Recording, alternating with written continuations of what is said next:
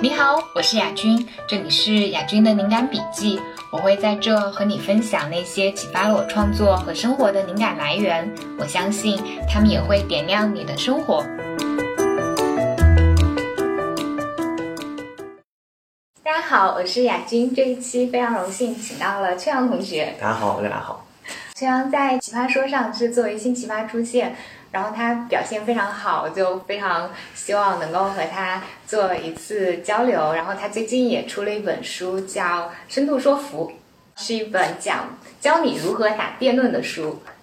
内容我看了，就是觉得特别受益。然后同时，他书里面是会有那种留课后作业，就有些课后作业我在看的时候会觉得，哎呀，好想找老师来帮我解答一下。于是今天很荣幸就请到了秋阳。很开心看到大家啊，主要是就已故选手不淘已淘汰选手比较有空。好，那我们现在就开始了。嗯。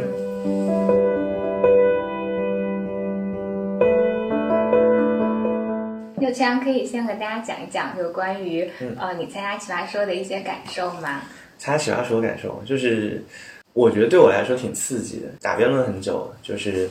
竞技辩论打了十年，所以一般对着场下讲话是不会有特别多的波澜的，嗯，因为听众的反应都很熟悉，对。但奇葩说是一个完全不同的场合，就是你在那个场合面临着跑票的压力，然后队友和自己可能会被淘汰的时候，整个讲话的感觉是完全不一样的。有很多时候，我们之前看奇葩说辩手，有很多是我们的前辈。我可能会在想说，就感觉他应该比这个厉害一点。后来我能够理解，就是你在那种场合下，你整个人会被压压抑，然后很多时候你真的要靠自己的基本功和自己的感觉，还有对舞台的适应去做发挥。所以有些人就会发挥的特别好，有些人同样的水平，但却反而看起来在节目里面不是很好。我觉得都是这样的原因。所以，但是对于当事人来说，我相信对于他们都是很很有趣的一件事情，就感觉很冒险。嗯，那你去参加奇葩说之前，你有为呃奇葩说这样一个形式做一些相应的调整和准备吗？没有，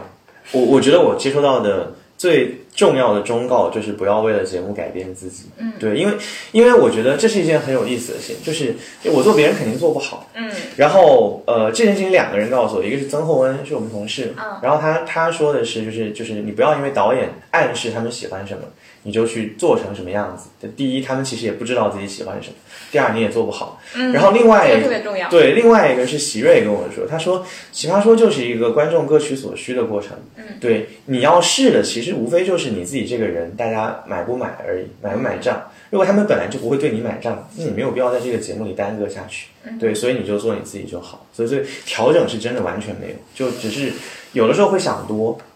你说想多指的，就是会会反而你自己去揣测观众的想法啊，然后想一想自己，呃，就是你没有刻意的去迎合，但是你还是难免会受到点影响。我觉得遇到这种时候问题的时候就很难发挥的很好。那比如说你在去参加奇葩说之前，因为你跟打奇葩说的这些人很多也很熟嘛，那可能你之前已经对奇葩说有了一个大概的理解，但是去的这个过程会从哪些方面？就破除掉刻板印象也好，或者说你原先的那种理解也好。嗯，我觉得现在的观众跟我原来想的不太一样。嗯，就是我原来以为喜欢看综艺的观众跟平时呃来看竞技辩论比赛大学生或者职场人士完全不同。我现在发现其实也不是，但我觉得大家的分层特别的明显。有两类观众，一类是他们。看综艺节目就是为了下饭的，所以他们会比较希望你讲段子或者是讲故事，让他们觉得有趣就好了。另外一类观众让我觉得他们特别的硬核，就是他们可能是那些奇葩说的老粉，在追了五季之后，他们现在对奇葩说就不满足于你的普通的发言，就标准式的奇葩发言，而是他们希望看到让我感觉反而可能更接近辩论比赛的东西，因为他们喜欢看你开杠的时候拆对面，然后你能反驳对面，或者你们能真讲出什么东西。所以我觉得，对，你看，这就是一个矛盾，你根本不可能同时满足这两部分人，所以你最后就还是做自己吧。就我看你看那场比赛的时候，你前面说的那些点，我都在疯狂点头，你知道吗？就是，就你说你知道了这个童话是假的，但你依然选择我要按照这个童话它里面的核心价值去做事、去生活，这个东西是非常动人的。不是因为这个童话是真的，所以我们才勇敢，而是说我知道这些都是虚幻，但是都是。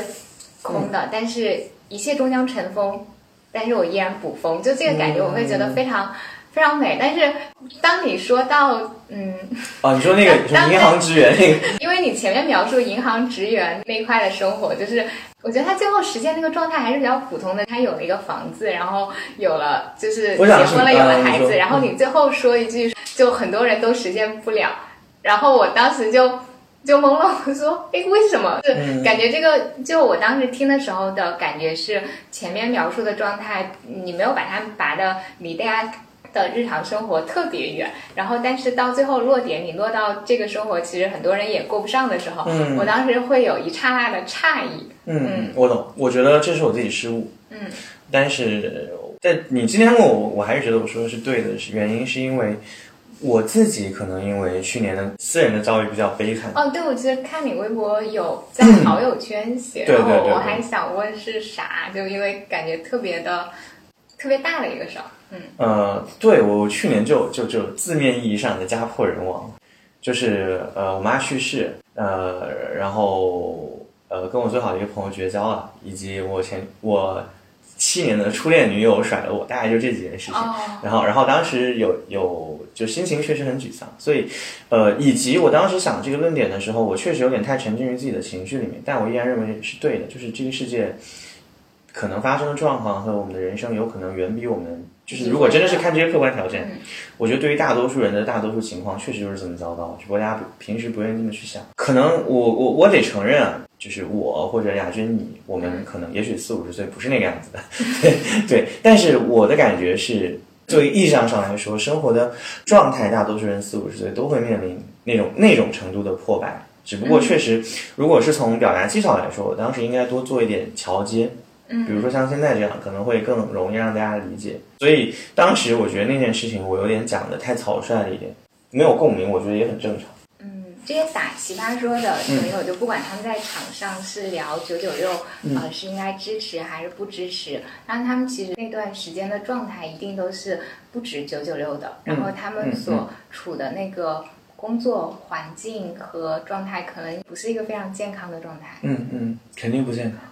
那在在那样的一个环境当中，就可以理解说，哎，这个阶段我要去，嗯，比如说实现某东西，做成某个事情，所以需要把自己压榨到一定程度吗？你其实想问的是啥？就是他们真的这么惨吗？我们录的时候真的这么辛苦吗？以及你想说我们这么辛苦，我觉得就是这对吗？就类似这样的。嗯从我个人的价值观来说，我觉得肯定是对的。嗯你做任何事情，这现在这个年头都不可能不这样。从本质上，我这是一个社会结构问题。就我很喜欢，也很相信之前看过一本书里面，弗洛姆的一个观点，他讲人为什么会有破坏性，就为什么有些人生下来就是变态，有些人为什么会人格那么扭曲。嗯他得出的分析结果是说，那个都是社会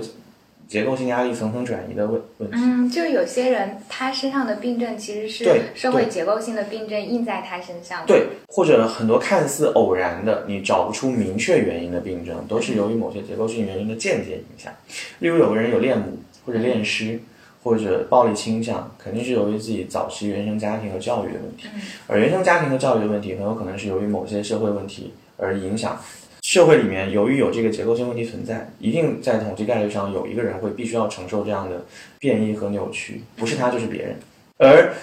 他下一步问的问题就是：那我们的社会不可以好一点吗？得出的结论是不可以好一点的原因是生产力不足，因为人类的生源永远不够。对人类的生呃还不是争资源的问题，而是我们主动去这样做的问题。呃，人类的生产力还不足以让每一个人都获得完全的发展，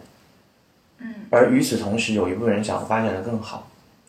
而且这个发展的更好还不一定是为了他们自己，而是为了创造出某些伟大的东西。他用了一个我很喜欢的隐喻，他说，在大家都没有机械动力的时候，你想要建起流传后世的金字塔，就一定要有十几万人当奴隶。嗯，对，所以在现在这个时候，你说奇葩说导演组，你讲的剧上面，他们要跟别的节目组争，他们想要弄出头部的综艺，然后或者你在任何一个行业想要做这样的事情，哪怕你不在中国，在别的国家，我觉得都是一样，这跟九九六没有关系，这不是这不是私有制的问题，这是这个资源不足的问题，或者说生产力不足的问题，所以我觉得就没办法。而且确实，我觉得对于大大家对于奇葩说，如果有一些认为选手不该这么累的抱怨，是因为我们可能原以为这是一个辩论活动，你说如果说他是在拍电影，大家可能可以理解一点，因为大家对于演员的情绪劳动强度一般是有所估计的。嗯，但是，呃，我觉得辩论很特殊的原因，是因为辩论跟演员其实非常像，因为他也是他输出的不是内容，他输出的是人格。你喜欢一个人打辩论的时候，你喜欢的不是他说的话，而是他整个人说这段话的状态。詹青云的发言拿给别人去说，你就不会喜欢了。你一定要配合他的音色、他的学历、他的表情，你才会喜欢他。对，所以，呃，这也是辩论这个活动的魅力和痛苦的来源。就是它的魅力是别的活动你不会把他的发言跟他的人格高绑定，嗯，所以你也不会这么喜欢他。他的强度也来自于这个，就是那你因为你要做到这一步，所以你要疯狂的去打磨这个东西，而且你讲完会非常累。你看大王那个表演，有的时候我都觉得心疼。就是你看他讲完一场辩论，我会觉得是像心被掏出来，然后对对开对对对，就把自己的灵魂和盘托出。嗯，对，所以我觉得就也没办法啊。导演组当然比我们更辛苦。我录完杀青之后，那天晚上我没去杀青宴，我直接回公司加班了。然后我三点钟从公司走的时候，嗯有几个导演匆匆的在他们那个杀青的那个火锅吃了几口，嗯，然后就回来这边开始剪片子、进后期，所以就也很辛苦。本来他们还可以休息，因为他们只有一个奇葩说，但现在多了一个夏天。哎呀，就感觉，嗯。就你刚才说的时候，我想到我原来看过一个嗯。故事，就是它那个故事，它的那个设定里面是有一座城市，这个城市里面大家生活都特别好，就是那种衣香鬓影，每个人可能生活从物质到精神水平都非常的富足，但是所有这些城市，它的繁华、它的文明、它的富足。就所有这一切都维系在在另外一个地方，欧麦拉是吧？嗯，好像是，就是有一个小女孩儿，对，就有一个孩子，嗯他在受苦，在那种地下室，她可能浑身是，对对对浑身是伤，是腐烂的状态。嗯，嗯，这里会有一点道德上的不同，是因为那个小女孩是无辜的，所以你会觉得这个道德困境。但这件事情里面，所有人都是甘之如饴的，就是因为我们也想知道是大家，自愿选。对你虽然是奴隶，但你确实也想看金字塔，嗯因为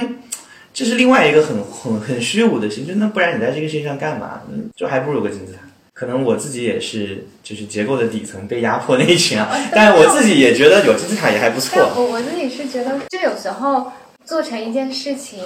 真的是有所逼有所激，那个事情可能才会成长出来。我我觉得我好矛盾，就有时候我会觉得你要放松，然后是一个有闲暇的状态，然后去工作，可能会创造出好东西。但另一方面，我也会意识到会有拖延，会有懒惰，会有软弱。但如果那个东西真的，嗯，它对我来说是重要的。然后我真的觉得这个事情是要做的，它可能又在我能力范围之外，嗯然后我要把它做出来，那个过程一定不是舒服的，是痛苦的。就是我经常的一个状态是，就好像我的体内有一只狼狗，然后如果我不把它那个东西创造出来，不把那个狼狗释放出来，它就会在我的房间里面各种破坏，然后各种打滚。我一定要把东西制造出来，开门把它放出去了，我我才能够，反而才能够获得平静。嗯对，我觉得这是之前我自己特别相信的另一个观点，就是幸福，每个人都是每个人找到的幸福就是一种合适的强度。嗯，我看刚刚看你那边有逃避自由嘛，这是里面的观点，嗯就是就是人本质还是为自己找一个主人。动物的生活的平衡来自于它可以被本能支配，我们克服了本能之后，反而不知道往哪里去。有的时候就大家需要找到自己的广义上的宗教崇拜主人，然后知道自己要做什么。但这个东西就确实很难定论，因为你还会怀疑这个东西到底是不是你就该去信它。对对对，就所谓说你要有意义，然后这个意义来自于关系，来自于归属感。嗯但是，呃，如何找到那个归属感，以及就真的有了那个归属感之后，是不是又是另外一重幻觉，或者嗯甚至是一种洗脑？就好多时候人其实是在不同的状态之间摇摆。对我自己也觉得只能随缘。比如说之前我们就是听说什么，听说有些工作是可以是可以在北京分房子的。那天我们几个合伙人跟那个朋友吃完饭之后，回去的路上都感觉非常的空虚，就觉得我们是不是选错路？而且就连你们也会有这种，不是我，我们肯定的，我们我们我们都是穷人阶级，我们都是在二零二零年奔小康的时候要被消灭的那一部分。我开玩笑，但是而且从别的角度来说啊，我们选择做辩论，当然很大一部分由于是兴趣和朋友一起相投，但是你严肃意义上思考，那这赚钱的速度那应该是比不上就是倒卖红酒去非洲什么的，对吧？就贴牌红酒卖去非洲，或或者贴牌红酒卖给夜总会，这这应该是比那较你需要你。有那个资源和渠道啊，也没有那么容易吧？这我们现在卖辩论不需要资源和渠道啊，对啊，都是同样的努力啊。我懂了，就是同样努力，但回报完全不一样。是这样的，就是喜马拉雅之前我们一开始做那个音频课的时候，我们是真的一腔热血做很多，然后后来跟米果那些他们做好说话比较有经验的主要啊，他们他们是不是觉得你们做的那个音频课的内容强度有点高，或者说信息密度有，点高？是他们现在依然觉得有点高，但之前会觉得更高。这是一件没办法的事情，就是按职中学长的话讲，就是你很多时候只能多数顺应。哦，我觉得这种还他说过另外一个观点，他是说就是。嗯呃，就像你们在做内容的时候，你们可能是那种老师心态，就是嗯觉得我要给学生提供，就是更多一点内容，更好一点内容，然后生怕有什么没讲清楚，生怕有什么重要的没有给他，嗯，就是特别精华的。嗯但是，但是可能那个学生他对于说我要这个逻辑之美，或者说嗯某一个观点的精妙之处，他可能没有那个体会，或者说。呃，有这个需求的学生本身就是一个小的群体，更大的他们会愿意付费购买的，他们愿意购买的那个东西可能不一定是知识。就还是那句话，就知识本身可能没有那么值钱。让你愿意学才值钱。嗯对，我我觉得是对的。包括我自己当辩辩论教练，我现在也转变心态了，就是所以你原来是什么心态？就是所有对学对队员太好的教练，或者花的时间比队员多的教练，都是不称职的。因为你花的时间太多了，队员就不需要花时间和努力了。所以你一定是你做的不多，然后让他们来激发他们去，你都不用，就是对，就是让他，我我现在比较懒，我就不激发他们，就是你来求我，那是你上进，然后你最终也会获得好处。对，你不来求我，就我们以后也不会再见面了。但是一定要你来求我，因为只有你自己做出了这一步，它才会变成你自己的事情。就你真的内心有渴望，然后有问题，你才能够真的在意那个答案，去想要那个答案。对，这跟我之前嗯思考了一个问题，就当老板为什么一定要骂员工，是一个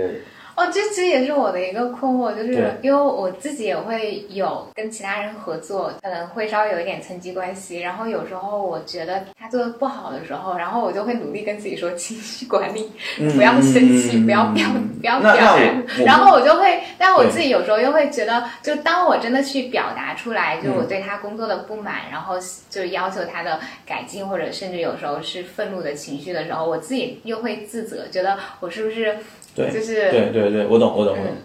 那、我们是一类人，我也经常需要克制自己的就是温柔和善良。感觉说的有点恶心，但是反正是这个意思。但我我是真的从原理上认可这件事情，我是自己想了很久这件事情，因为我很讨厌骂人，嗯，但我爸很喜欢骂人，包括我之前也遇到一些喜欢骂人的，就我旁观啊，他们喜欢骂自己的员工。我后来意识到这件事这样做是对的，呃，有两个层面，第一是你的员工或或者你的工作伙伴应该得到一个公正的反馈，他做的不对，你一定要给他反馈，要不然你这是在阻绝他的成长。第二件事情是你在改变他的驱动力，因为如果你对他很好的话，他继续干下去的动力就来自于你对他很好，这是不对的。你在骂他的时候，其实是逼他思考，老板对我都这样了，我为什么还不辞职？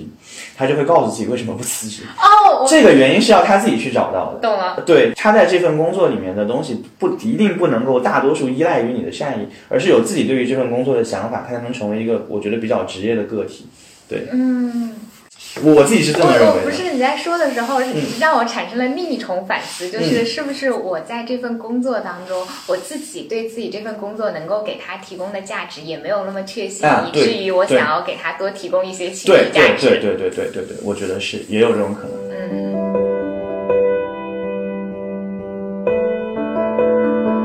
你刚刚说到你做辩论队教练那一块，这就会引出就职中他很嗯、之前在课上有提到过的一个问题：如果你所在的领域，然后你用一句话对一个外行人去教授他关于你这个领域的精髓也好，或者说很最重要的你认为最重要的知识也好，嗯你会教他什么？我会教他什么？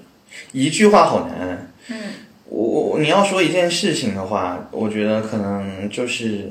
想观点的能力吧。我想的再具体一点，就是那可能是定义。辩论的可能性来自于我们不同的人对一件事情的对同一件事情的定义不一样。嗯对，你在讨论逆境还是顺境有利于人的成长的时候，那些统计数据、那些论文双方都可以用。归根结底讨论的是你们对于成长、对于顺境、对于逆境的理解是不是一样？如果是都一样的话，你们不可能分成正反两方，所以一定是不一样。不一样的基础来自于，就是语言在稳定性之上，它有延展性，所以而语言在大多数时候决定了我们的思维的路径，所以它会使得我们每个人可以想出不同的观点。所以如果有人真的让问我辩论是什么的话，我会随便挑一个词，大概像苏格拉底那样问他。呃，苏格拉底问由叙述论说虔诚是什么？嗯，勇敢是什么？勇敢是什么？对，然后在讨论这个问题的过程当中，他自然就会知道辩论带给他的意义。因为这个东西可大可小，往大了你可以问那些抽象的问题，嗯往小了你可以问衣服是什么。嗯，对，如果衣服是铅笔是什么？嗯对，呃，铅笔是什么？嗯，对，也可以有设计。我我印象最深的是关于房子是什么这件事情。呃，大多数人对于房子的想象都是一个怎么说，就是一个固定，固定是一个非常重要的属性，因为它显得很稳定。嗯对，然后可是这个定义也是可以被颠覆的。嗯对我之前看有一个让我觉得很有趣的是威廉吴，他做了一个咖啡馆，里面全是木头，因为他认为房子有个很糟糕的事情是它建成的那一刻它就开始死亡，它只会越来越旧，越来越旧，越来越旧。对，所以他后来试着看有没有可能完全用木头去做，因为木头上会长青苔，它会有变化，这个房子会随着里面住的人一起成长。在他认为至少在建筑哲学上很有趣的尝试，成长的。对对，而这个东西就是你根据一个东西的定义不同来的。当然，你可以不完全从这个路径走，但这是其中一条路径，而这个路径就是辩论指向的那个解决方案。然后还有一个问题就是，如果用一句话去说辩论的本质，嗯你觉得它是解决什么和什么的矛盾，或者说它是，嗯，它当中有不同的价值的冲突吗？就需要同时去平衡。我觉得是解决行为和认知间的矛盾。我们会看到有很多我们无法理解的事情，嗯但这件事情就是发生了，它肯定是有道理的。想出那个能够解决这件事情的道理来解决你的消除你的认知失调，我觉得就是所有立论的共同的作用。说白了，在辩论里面其实就解释对方提出的反例，把讲讲出很荒谬的事情背后的道理，而这些荒谬事情背后其实是有道理的，甚至你多把这些荒谬的事情多重复几遍，你自己就会想，就会隐隐觉得背后是有有原因的，只不过你自己是想不起来。你之前有就在辩论这个活动当中，比如说因为要答某个辩题，可能原先某个观点你觉得很荒谬，到最后你找到了一个解释它的理由，嗯，然后就完成了对自己思想的一次颠覆，有这样的事情吗？有用的不是我自己的观点，但我觉得很有趣。你可以分享一下吗？嗯，基因工程嗯对人类到底有什么问题？我自己作为一个理科生，我是肯定是相信科学进步。我是一直都认为，关于科学发展的伦理学争议都是非常的软弱无力的。所以你跟我说基因工程，哎呀，这些小孩可以被设计出来啊，什么就是像克隆人啊，好可怕！我就觉得有什么可怕的？就就 就很奇怪。是不是觉得其实人类本质上也是算法？呃，也没有这么深啊，但是我是觉得这个世界上可怕事情比这多了去了。就是你为什么会觉得这件事情很可怕呢？就跟跟双胞胎没有什么区就别并。不重要。嗯，我我后来看到在查资料的过程中，我看到哈维马斯的观点，让我觉得非常非常的震撼。他虽然提出是假设，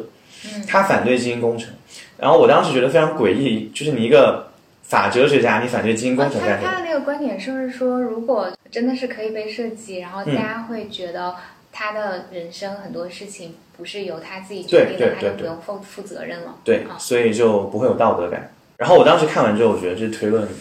非常的有趣，就开始理解很多东西为什么我们觉得很无聊的东西是有价值的。还有一些事情我原来是理解不了的。嗯哎，这个能不能播？嗯，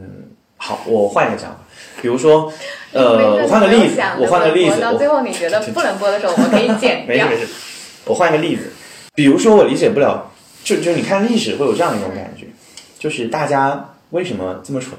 就是就明明这个时候，只要所有人都那么想，这个问题就解决了。嗯后来我可以理解，就是我因这可能其实不是一个想新观点，而是我对这个世界的某些概念有了更真实的理解。嗯，就是我可以理解为为为什么黑格尔讲所有历史都是在观念当中的历史，是因为人的观念真的可以决定很多事情。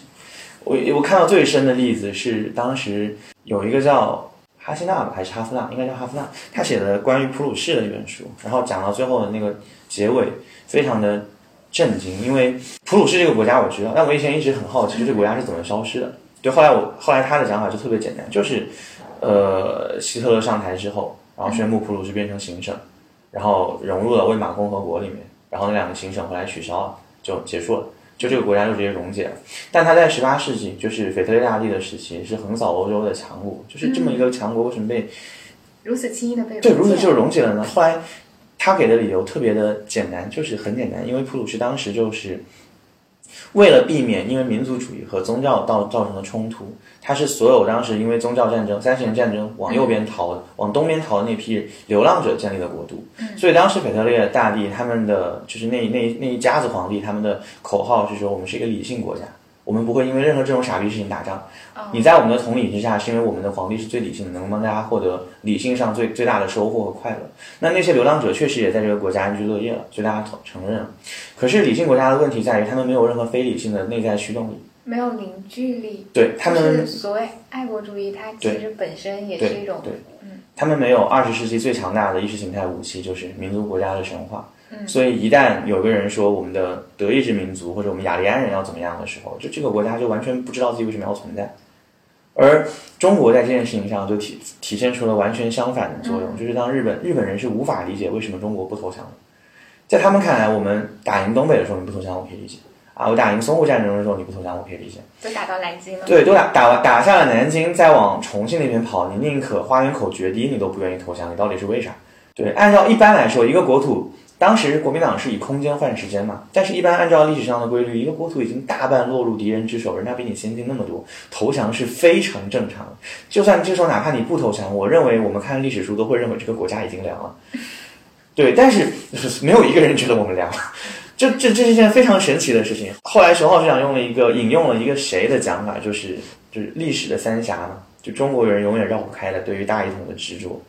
刻在骨子里的，也不知道再过几百年或者几千年，我们可以可能可以绕开它，但至少现在肯定绕不开。对我我我就突然能够理解很多的事情是怎么发生的，因为就是观念在这里。对，至于这个观念怎么形成，它很微妙，但是没有人敢小看。所以这也可以解释为什么真正的有志之士会非常重视伦理、呃史观或者是哲学家这样一些看似在当世无足轻重，但其实会可能在底层认知上深刻的影响，哪怕那些人自被影响的人自己都没有感觉，但这些人有可能深刻而微妙的影响这个世界的运行的规律。而这个东西很有可能比原子弹的威力还大，是因为原子弹的破坏力是非常明确的，但是你对人观念的影响是底层的。对，就很简单。现在美国现在有多少国家有原子弹？有多少原子弹是一个客观事实，这个是科学家可以决定的。嗯可是大家怎么用这个东西，就就看大家喜好。嗯，我们现在没有打第三次世界大战，真的就是看大家喜好。对，我觉得，嗯，我当时我不记得是哪道题的时候开始想想到这一套东西，但我当时觉得就有有稍微改变一点我对这个世界世界的认知。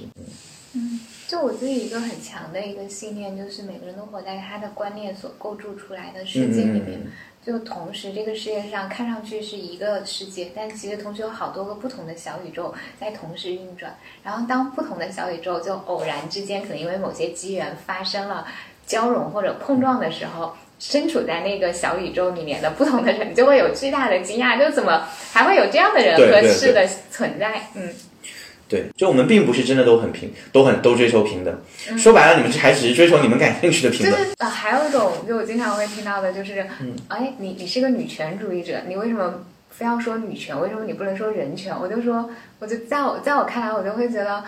平权这个东西，男性要追求自己的平等对待，反对刻板印象；女性也要追求平等对待，反对刻板印象。这两个东西不矛盾，可以同时并存。那为什么现在有一波人他说他要追求女性平等的时候，你就会觉得这个说法不对呢？就是当黑人他要说他要追求平等的时候，你会说他们不能是黑人民权运动，就一定只能是人类民权运动嘛？就很很奇怪。是的，就你这么理解我，就当有些人那么说的时候，我就会觉得他其实对平等这个东西并不感兴趣，他只对维护自己所相处的那个所原有的那个嗯可以。可以被区别对待，比如说可以做一些事情啊，毫无代价那个东西感兴趣。嗯然后遇到这种问题的时候，我现在的想法，我现在的做法都非常的，我觉得都非常的逃避。就虽然是积极的逃避啊，就是我逃去上面那一层，就是我会觉得，我也不知道你们怎么解释你们之间的问题，那我的做法就只能是创造价值，然后让这个世界变得更好。就就这就比如说我举个例子，就昨天我朋友圈很多人在锤一个渣男，对，然后说他你们辩论圈的吗？对，其中他有一项罪名是涉嫌冒充国家公职人员罪，有另外一个渣男为他说话，哦，他说话的方式很有趣，渣渣相互。不是，他有说话的方式很有趣，他没有说他不渣，他只是告向大家普及，招摇撞骗、冒充国家公职人员罪不是这样的。哦哦哦，对，然后很多人就觉得你为什么一定要在这个时候洗白渣男？他说我就是讲清事实，我怎么是在洗白不渣男？同在选择在不同的时机呈现不同的事实，这个东西本来就可以说明立场。对，但我觉得这个东西有点弱，因为这就包括，这是其实就诛心之言嘛。虽然在这个案例里面非常的 clear，但是我我当时在思考，就是他这个辩护理由，我觉得也无法完全的否定，所以我最后也不知道应该怎么办。我最后就只能说，那反正我就不参与，然后就是我们好好搞我们的节目啊，辩论圈变成一个更好的地方啊，这只能是只能用这种方法来解决这个问题，对，我就觉得很那糟糕。个问题就是嗯你觉得在辩论这个领域里面，真正的高手，嗯，就你心目当中认同的高手和打的还不错的嗯选手、嗯呃辩手之间的那个分水岭，或者说那个差异点是在哪？就是什么划分啊这个很简单错，呃，三流辩手和不入流辩手之间的差别在于你的技术入不入门，就是你是不是有基本的意识和东西。二三流辩手和二流辩手之间在于你的技术熟不熟练，就是你的东西是不是能够在现场非常圆熟的用出来。二流辩手和一流辩手之间的差别在于你有没有想法，你能不能够针对性的在场上提出对对方针对性的破解，而不是只是当一个技术娴熟的表达者。嗯，一流辩手和超一流辩手之间的差别在于你有没有自己的风格，就是你能不能够独树一帜被大家喜欢。如果你从传播学角度来说，辩论是在改变大家的心智，这个东西语言到最后是乏力的，你会需要一些外面的东西。这个是一流辩手和超一流辩手之间的差别。所以职中就职中学长啊、薇薇姐他们当然是无可置疑的超一流辩手，能达到这个层面的人少之又少，因为他还需要你的机缘，因为不是每个人都能够非常好的和自己相处，从而展现出自己内在的强度。有很多人是活得很拧巴，那你在观众面前就会显得削弱自己的力量。嗯，或者说他并没有准备好去展现嗯某一部分自己。嗯，他的内容和自己融连不起来。嗯，对，也可以这么说。那你自己会觉得现在大概处在比较客观评价的话，一流？对，就我要行的。我心情不好的时候可能是超一流，嗯，心情不好的时候，心情不好就放得开，带着对全世界的恶意。对，因为我是一个非常克制和害羞的人。那可不可以理解说，你打辩论最大的对手是呃自我压抑，嗯，或者说自我克制，换一个好一嗯，点的词。你你用的词跟师姐很像，我觉得不敢说是最大的吧，是是很大的一个东西，因为我的技术肯定还要在有成长的空间，但是这方面确实是一个，我我自己能明显感觉到我心情不好的时候，说话的力度会跟平时完全不一样，对，这很好玩，也可以安慰自己，平时我不在最佳状态，就是嗯，等我生气了，我就神挡杀神，佛挡杀佛了。也不会，但是舞台上大家是更能接受更强烈的情绪表达的。很多时候，我担心，在我心目当中，我会本能的克制，因为我怕伤害到别人的话，其实，在舞台上，观众会觉得刚刚好。比如什么样的话，你觉得可能会伤害到别人？比如说呼告式的语言，你像薇薇姐说，就是你跟你的器官讲隐私这种话的时候，他说你跟你的器官讲隐私，对着对面说，就就这种状态，我平时攻击性？对我平时是做不出来的，嗯但我心情不好的时候，我管你是谁。哦，就这样，我想到就是攻击性这个东西，它本身其实就是也是一种嗯生命力嘛。然后当你压抑部分的攻击性的时候，你也是在压抑部分的生命力。对但是就说白了，就是你、嗯你体内的道德感 太强了，嗯。或者说自我审查可能会更多一些。不不不算什么优点吧，我觉得就是就是就是活得很别扭，对对，然后就包括陈明，我也觉得他是情绪外放的时候强一点，平时会隔一点点。嗯，对他那次被李诞打断，然后他想到了那个梗去怼李诞，说对于李诞，但总来说观众就是一百个笑话的时候，我觉得他也是那是他状态他平时是不会说这种话的，因为他肯定知道自己在嘲讽李诞。但你看他嘲讽完之后，我们是觉得刚刚好。嗯对对对，我觉得有可能是，就怎么说，就我自己写文章的时候，嗯我会觉得，就我很心平气和的跟大家讲一个东西，嗯讲道理，讲逻辑，嗯嗯、传播完往往都不怎么好。但是如果一个东西我自己本身有很强情绪，写的那个东西它，就如果事后我再去看它，就我会觉得有点偏激或者有点问题。但是那种文章它可能会传播的更好。我有时候甚至会觉得，就是大家一直感兴趣的那个核心，其实是人的七情六欲，嗯是你的那种情感。就是只是说，有的时候你可能会用一个，嗯，可能承载它的那个是一个故事，嗯嗯，然后当你，嗯，完全不是没有这部分东西啊，比较像是一个所谓优秀学术论文的时候，嗯，它就是比较小众，或者说就是很难进入到传播的那个领域。嗯我觉得看起来是什么东西？我觉得传播学和文学是两两两种层面意义上的写作。呃，如果是文学的话，你是不能，呃，就因为如果是传播学的话，我觉得就是你刚刚讲的那样，是我的理解是说，倒不是说你的情绪更能够带来更多的信息量，而是你的情绪能够引发他想自己想到更多的信息量。嗯因为因为就因为很多东西你灌输进去，它是它接受率是很低的，你可能只言片语点燃了它，它自己会为你这个想到一万个理由。哦，懂了。对对，而而文学意义就不同，它那个本身你记录的就是一种独一无二的庞大的信息量，等着它来自己一点点读懂它，所以那个你就没办法，就就指望不了。对，我觉得包括比赛也是，职中学上很多话成稿你都觉得不完整，但是你当下就觉得很有感觉，那感觉都是你自己想出来的。对就是它有留白，然后你可以去脑补，然后重点是它放了火种。对对对，这就跟说服他讲的说服是一个概念，就是一道、就是是让你、哎，让你自己听完之后觉得我就是这样想的，好对对对对对对对对所以，所以我我自己是很纠结的人啊。我就算凭情绪写完之后吧，我就会开始疯狂的改，然后大概率都是以删为主，就就是最后最后结果就整篇删掉。就还不那样会不会？其实你以情绪写完的稿，如果真的就是直接那样上的话，反而会更好。可能会，但我没试过。但你之前说，就是你在最后那场比赛，你想试一个东西，但嗯虽然试的不太好，你当时想试的是什么？就是我不喜欢把大家弄哭，但是那场比赛确实在之前讲的时候，每次讲完之后，底下听的人都哭了。我就想，嗯啊，原来这篇稿子可以往这个方向走吗？啊、我就试一试吧，因为我我我很少去讲这种没有点的东西的，我是很喜欢说教的人，以及我确实很喜欢那个故事，呃，当然后来被剪了，我跟我女朋友的故事，所以是什么故事可以？也没有啊，就是我就是就是我当时想想到那个观点的时候，嗯。我自己就觉得很悲哀啊，因为对，因为我们之前约定好要养条狗，嗯对，然后当时是我人生大概就是就是百废俱兴的时候。嗯那这件事情对我来说，我觉得有很大的意义，是因为有一天他突然跟我说，我觉得我们以后可以养条狗，就让你感觉就是白茫茫一片的未来上，就是就是原来你看未来是白茫茫一片，你根本不去想，然后现在突然上面有一只狗，你就会觉得，趋向。对，你就会觉得就会觉得很很重要。但是我们两个都是比较悲观的人，所以我们自己很清楚，就是不管以后还就是很有可能以后不会在一起，对，但是这不妨碍我们讨论到还是会讨论这件事情。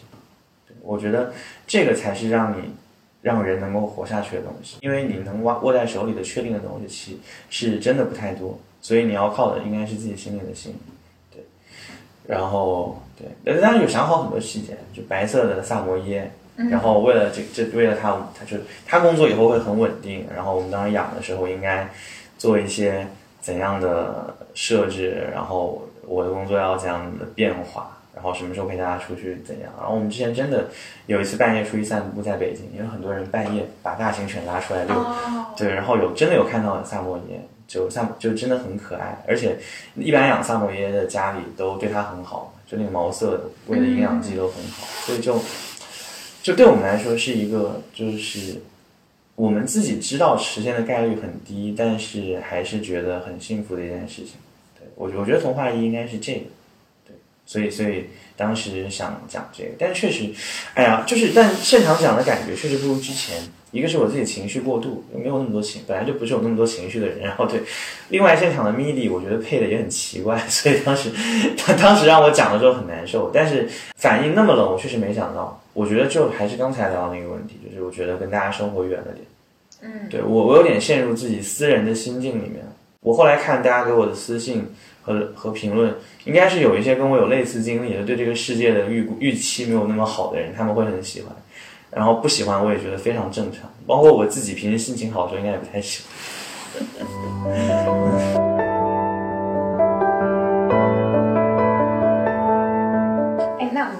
这本书吧。就是关于深度说服这本书，你当时在要写这本书的时候，从开始思考到最后形成，中间大概花了多长的时间？就是你写这本书，它对你来说，一开始比较需要解决的那个阻碍是什么？或者说它有什么困难吗？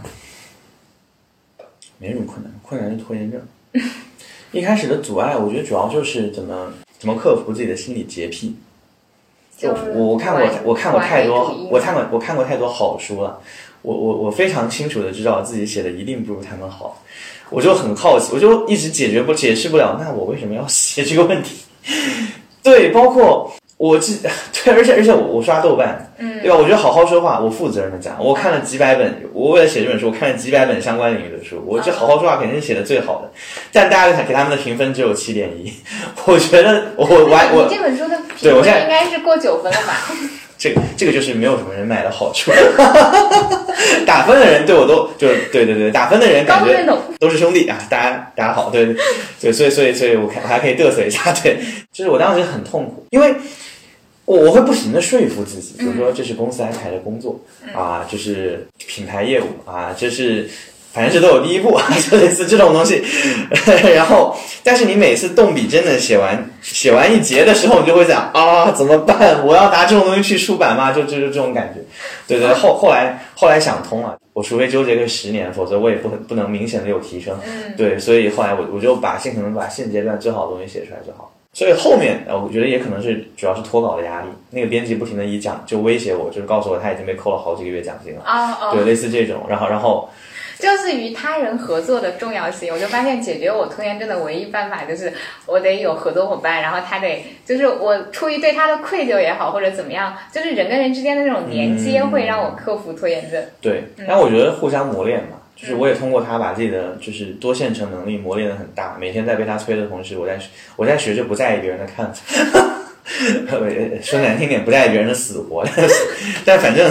到最后写的时候是很顺的，因为因为因为这套东西我自己其实在脑海里面，因为我我从来没有写过，但是我其实，在跟不同的人，例如说像跟你聊，和跟很多的学生聊，跟场上聊的时候，我我其实已经把他们用各种方式组织过很多遍，只不过最后是呃自己最后再组织一次让我觉得最适合书的方式把它组织出来，然后所以最后写的时候其实很快。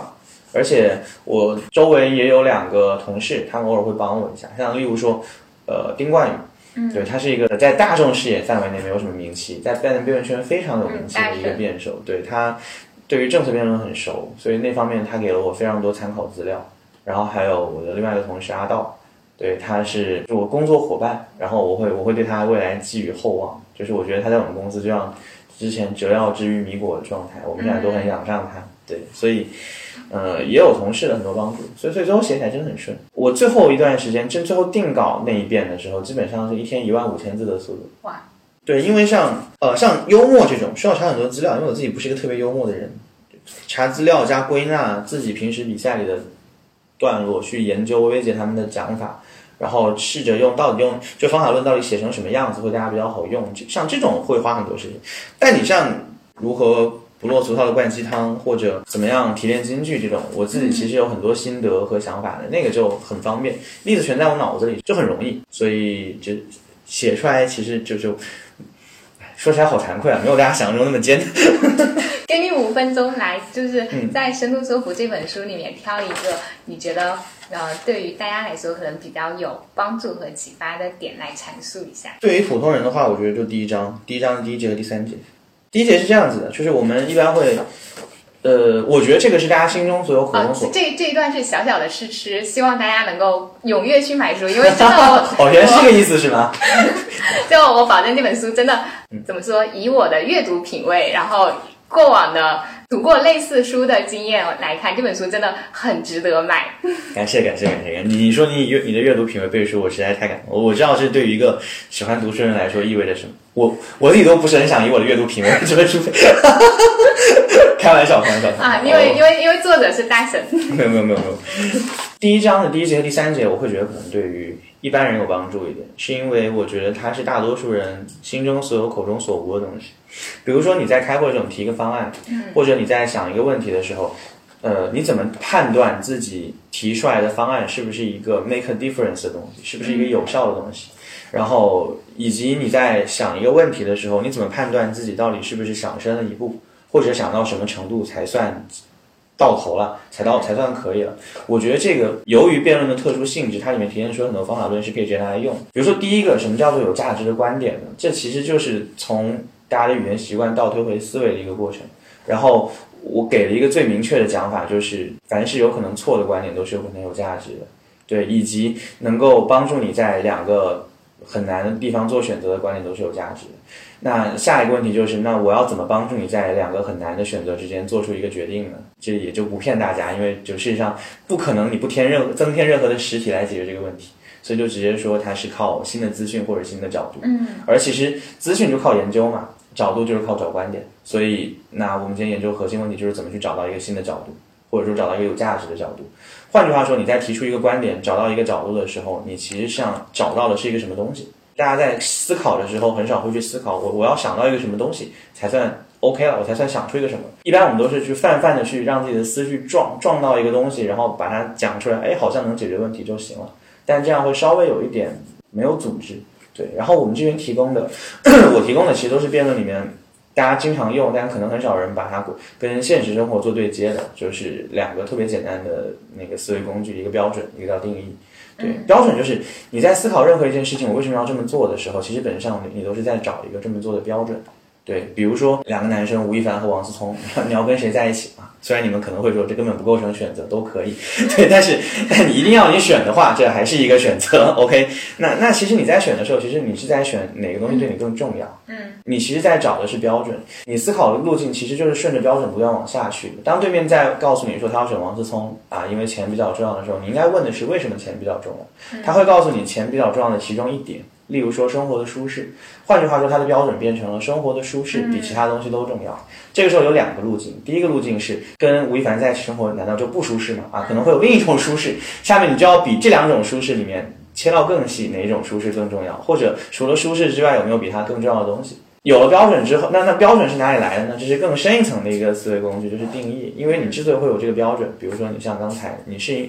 你说生活里面舒适更重要，是因为你对生活的想象不一样，所以你会有这种感觉。有些人可能认为生活要冒险一点，嗯啊，就有吴亦凡这样一个喜欢约炮的老公，可能哦，对不起，就有吴亦凡这样一个娱乐圈的老公，可能会比较的刺激。我我的读者里面应该没有多少吴亦凡的粉丝，可能有。如果有的话，先说一句对不起。哦，我我是开个玩笑的，我只是道听途说，我还挺喜欢吴亦凡和他的嘻哈节目。我认真讲 不是我认真讲的，我觉得吴亦凡好歹是归国四子里面，我个人认为作为一个直男来说，不得不承认真的长得很帅的。我周围朋友都是这种态度，所以所以其实到后面你是在讨论定义，嗯而定义这件事情有两个角度，就是一个是你在构思新定义的时候，你可以先思考它原本可能存在的隐含的定义，嗯对，然后这里面介绍的是一些我们为一个事物赋予就是下意识的定义的来源模式，然后那个价值，然后还有语境，对，所以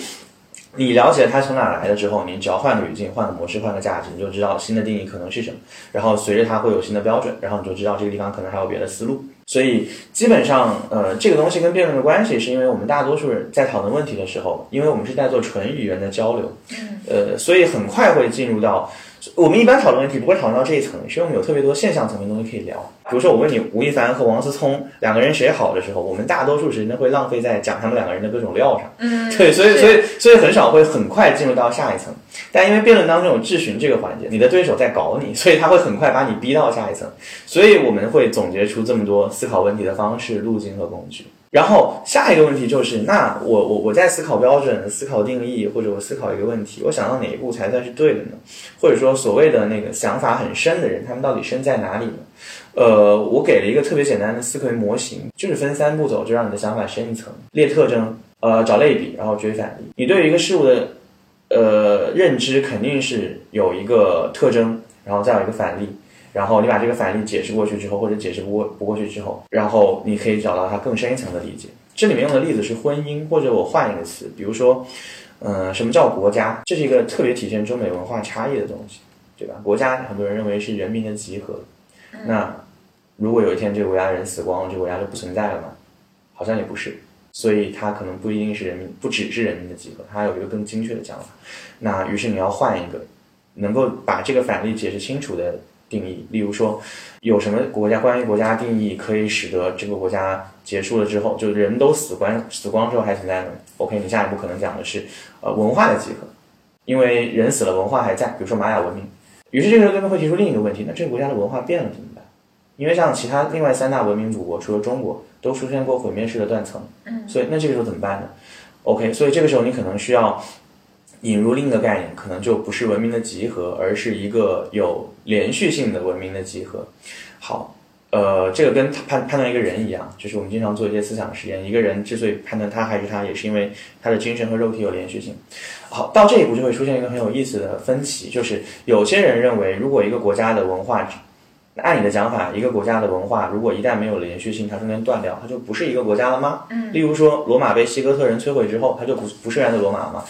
这个时候还真的可以这么说，这就是所谓的不会错的观点没有价值，就是你还你可以主张它就不再是原来的罗马。呃，伏尔泰就说神圣罗马帝国既不神圣也不罗马也不是帝国，所以它只是叫这个名字。对，你可以这么主张，就我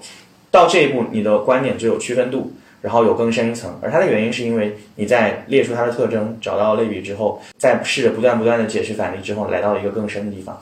一个更深的地方，一定是一个更细小的地方，因为所谓的更深的认知，就是更精确的认知。嗯，呃，我见过一个很有趣的，最近看到的一个讲法是，呃，原来吉卜力工作室的一个编导，他是后来日本那个 Nico Nico 的创始人，他给了一个定义。呃，他说什么叫做深入？什么叫事物的本质呢？就是用更少的元素能够体现出这个事物的原貌。哦，我觉得很有趣的是，我原来以为他是一个老掉牙的人，但后来他举的例子是那个 AlphaGo。他说人工智能算法，现在的人工智能算法，所谓的深度学习的算法，跟人类最聪明的那部分人的思维模式一样，其实就是跟归纳反例的方法是一个路径，只不过电脑快很多。它是这样的，它给你，比如说亚军，你这个人，你身上可能有一亿个特点，你可以被归纳为特点的一亿个，然后都可以写成程序。但如果我每次都要输入一亿个特点才能够模拟出亚军，那这个机器会很慢。嗯，那怎么办呢？它会随机采样你的十个特点，看能不能够通过这十个特点倒推出你这个人。发现不行，我就换十个。嗯，如果发现有哪十个碰巧可以了。嗯，那就说明这十个点一定是涵盖了涵盖了你的本质，你的本质可能、可能没有这么多，但这十个点涵盖了，这是它进行第二层算法，就是把这十个点砍一半，只有五个点，看能不能再模拟出来。如果可以的话，就说明这五个点，另外五个不重要，这五个点里面才有你的本质。嗯，然后他通过通过这样一步一步一步的算，最终能够只靠一个点模拟出一个原来我们以为是一亿个特点的人，就是所谓的抓住事物的本质。所以你之所以要去不停的提反例，然后来解释这个反例，也是在你模拟这个过程。对我，所以我当我发现就是他讲的人工智能算法到这一步的时候，我真的觉得就是打边的也快凉了，就也没有什么可以引以为傲的思维路径。对，但但确实很多人暂时还没有意识到，我觉得这是一件值得分享的事情。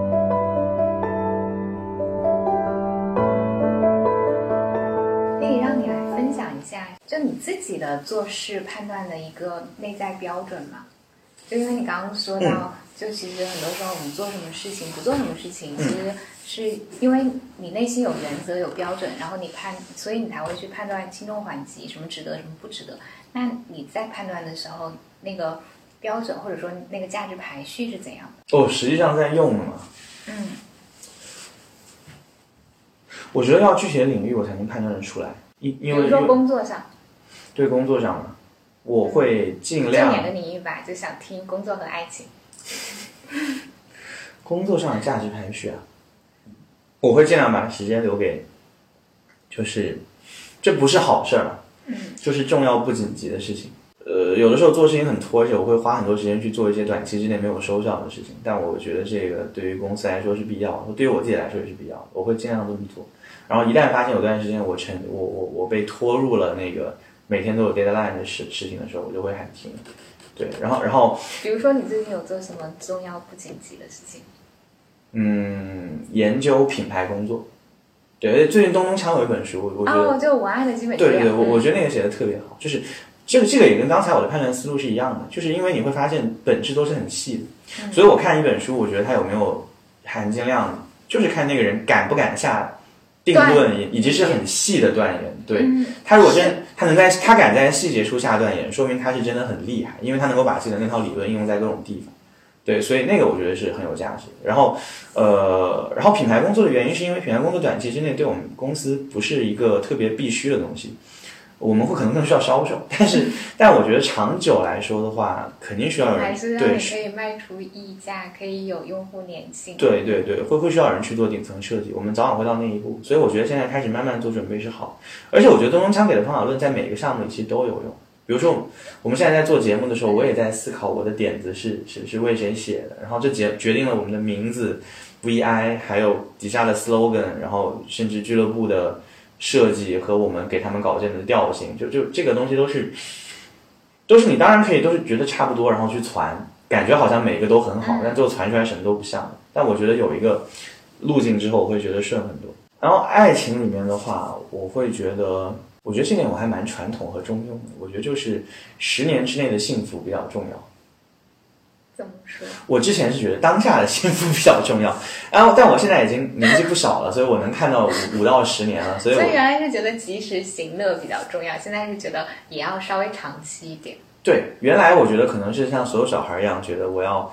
就是永恒的幸福，然后最后回应到现实中就只能做到及时行乐，嗯，因为你每次都会问自己，如果我现在都不快乐，我怎么哦，对，我就会觉得 你怎么可能通过一个不快乐的当下，通往一个快乐的未来？对对对，但现在，嗯，觉得就是及时行乐吧。比如说女女朋友最近考研，我会督促她、逼她 什么的。是是还是前面那个呃七年女朋友吗？还是不是不是，那那那个那个已经彻底的甩了我。对，这个这个是我在人生最低谷遇到的一个伴侣，哦对，也是我们就都很悲观，不知道会不会走下去。但是，嗯，在肉眼可见的未来内，还是好好规划吧。我觉得这个是一种勇气。很多时候，我自己以前不喜欢面对未来的原因，是因为我觉得就不是很好看，然后对，然后我觉得想这些烦心事让自己显得很不酷。但是现在你有能力去想这些烦心事了，我觉得也还行。嗯，你刚刚说这个十年的长度，其实没有太明白，就因为你刚刚说就没有像过去那么呃及时行乐了，会多考虑一些未来，但是你又提到就还是会更看当下。我觉得会有经营的感觉。我举个例子，两个人在一起相处，你对他特别特别好，就如胶似漆，对蜜里调油，你肯定会觉得当下是最幸福的，因为对人好这件事情本身就很让人幸福。嗯，可是这件事情未必对你们两个关系的长久发展是好，它只在这一刻是最幸福的。呃，因为可能你们的权利不对等，呃，对，有很多，比如说他是不是会过早的适应你对他的这种好，哦预期调太高，对预期的调整，然后你们彼此之间会不会因此认互相认为对方是一个没有原则的人？哦，你会不会对他对你的索取有过高的预期，以至于之后会形成压力？嗯对，然后有的时候你会需要刻意的压抑自己的投入的那种，就那种奉献感，嗯对奉献的渴望，而去做一个有原则的正常人，因为这才是吸引他的。他很多时候不需要你做一个对他那么好的人，他需要你做一个能吸引他的人。当他觉得自己奉献太多，没有得到足够回报，可能就会有那种受害的感觉，而受害者可能就会变成报复者或者是施暴者，就是就是心理学上有一个三角形的那样的一个轮回。你你会变成自我中心吗？就是就是一开始是。就是只要我这么对你这够足够好，你一定也会对我好。后面就变成了我对你这么好，你怎么可以不对我好？对，对。但但我倒还好，我没有那么严重。但我觉得是任何一方对对方过于好，对于两个人的关系都是不健康的。在某一个瞬间是可以的，像楚云老师讲，在某一个瞬间，你他你可以是那个奋不顾身的少年，对，但你不能一直奋不顾身，这就很让人没有安全感。这也这也不符合那个就是怎么说人人类的那个进化，就一直在燃烧，这个人很快会挂掉。对对对对对，对，这可能也跟我自己的整个处事风格的转变有关。就是原来我可能还是更看当下，现在我会更去思考刺激效应。就是原来我会做对的事情，现在我我希我现在我希望的是我做的这件事情对不对不重要，但它能把事情变成对的。那如何如何找到这样的能把事情变成对的？就我会嗯就我觉得我还停留在你之前的那个阶段，就是我把这个事情做、做对了，但是我我我没有大局观，然后我就想知道这个路径转变如何实现，有没有一些方法逻辑？啊，我觉得这个对你来说不难，我觉得它最难的是心态，因为这对每个人来说，我觉得就是一个特别简单的逻辑问题。你自己其实你仔细，我举个例子啊，嗯，一个特别简单的场景，你你你你的同事之间有两个人关系不好，其中一个人找你吐槽，然后拉你去跟一个谁告状或者怎么样，这个时候你要做个决定，要不要站他这边。然后你在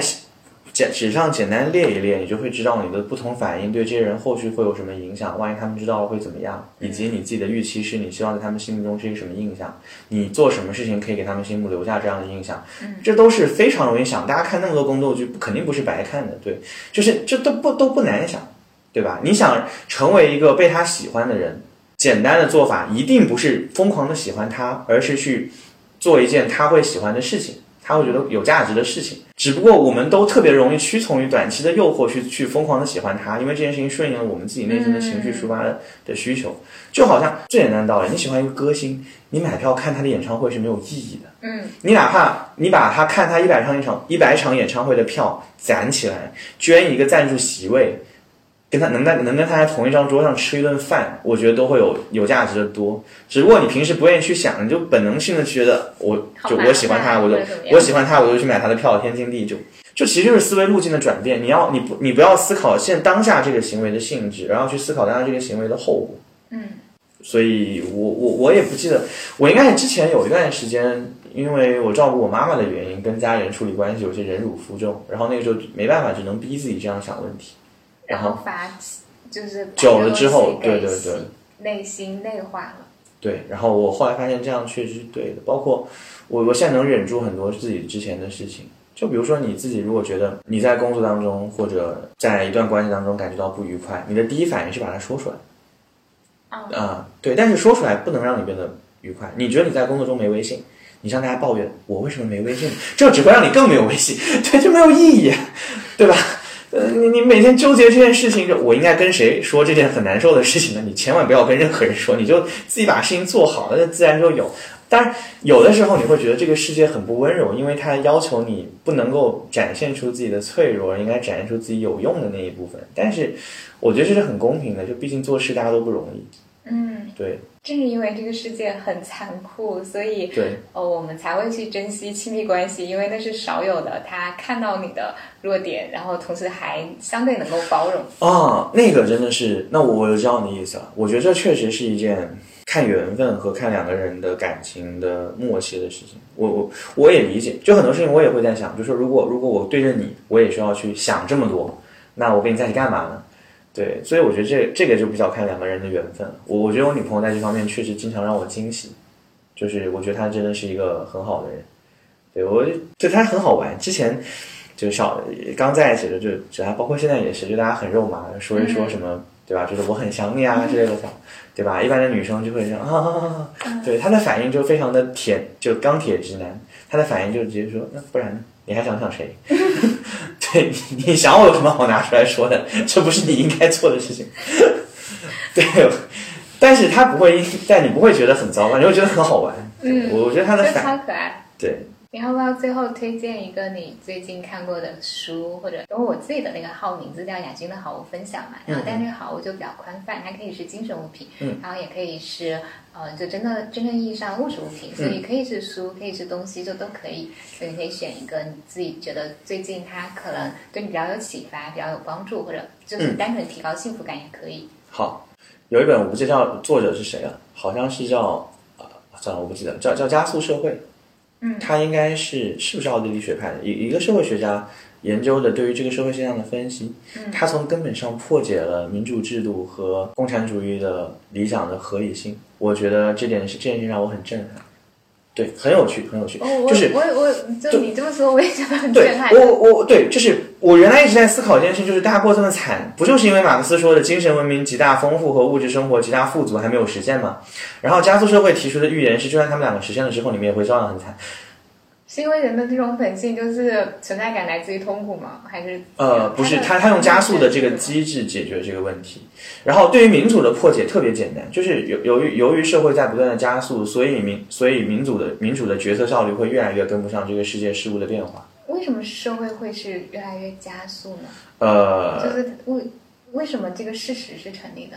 一方面是由于资本主义的消费结构导致的，你你自己感受一下最近的，对对对对对对，还有还有是科技造成大家的认知方式的变化。他当时应该是列了五条，我要回去翻读书笔记才能确定。但是我大概知道，我印象很深这两个结论他推翻的方式。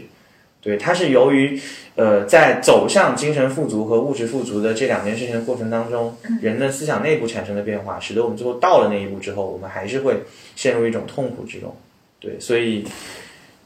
嗯，我觉得这个很震撼。然后另外一个是讲一叫做在中国发现历史，是一个美国的汉学家写的，他是在试图，呃，这应该是一本中国人喜欢看的书，他是在试图反对西方的历史学派的那些西方中心主义。因为当时像呃，我原来以为很好，就是我原来很喜欢的费正清啊，或者他们写的就《哈佛东方史》那那那些书，他们对于中国的历史都是纯西方视角，就他们都是西方中心主义，都觉得中国的历史就是冲击。他们有几个模型，比如说冲击回应模型，他们认为中国近代的发展完全是由于受到了西方的冲击，造成了相应的回应。哦，听起来好客体。对，然后以及传统和近代，就是中国是传统的，西方是近代，然后他们把中国拉到了现代。然后以及帝国主义，就是类类似这几个模型，它等于在那本书里面对这几个模型进行了反思，然后讲针锋相对的提出了很多论据，告诉大家，例如说从传统近代来说，有非常多的西方历史学者都认为中国是一个超稳定结构嘛，